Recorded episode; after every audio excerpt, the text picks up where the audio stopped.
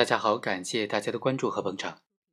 根据公司法的规定，一人有限责任公司的股东不能够证明自己的财产独立于公司的财产的话，那么股东就应该对公司的债务承担连带责任。这就是举证责任导致的问题了。那大家有没有想过，为什么会这样规定呢？为什么公司的财务是否独立要由股东来承担举证责任呢？如果股东没有办法提出相应的证据，或者所提交的证据没有能够体现股东财产和公司财产之间的明显的界分，那么股东将承担不利的后果。公司法为什么会这样设置一个举证责任导致的情形呢？那是因为啊，相比较于其他的有限责任公司或者股份有限公司，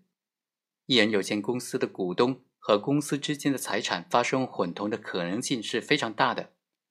由此造成债权人利益受损的情况就非常多，债权人的债务风险就非常大。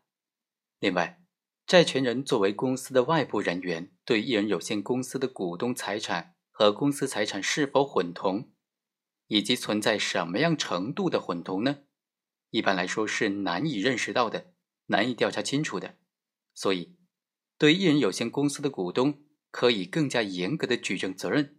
它的目的也是在于促使一人有限责任公司严格规范内部的财务会计活动，自觉地维护公司外部债权人的合法权益。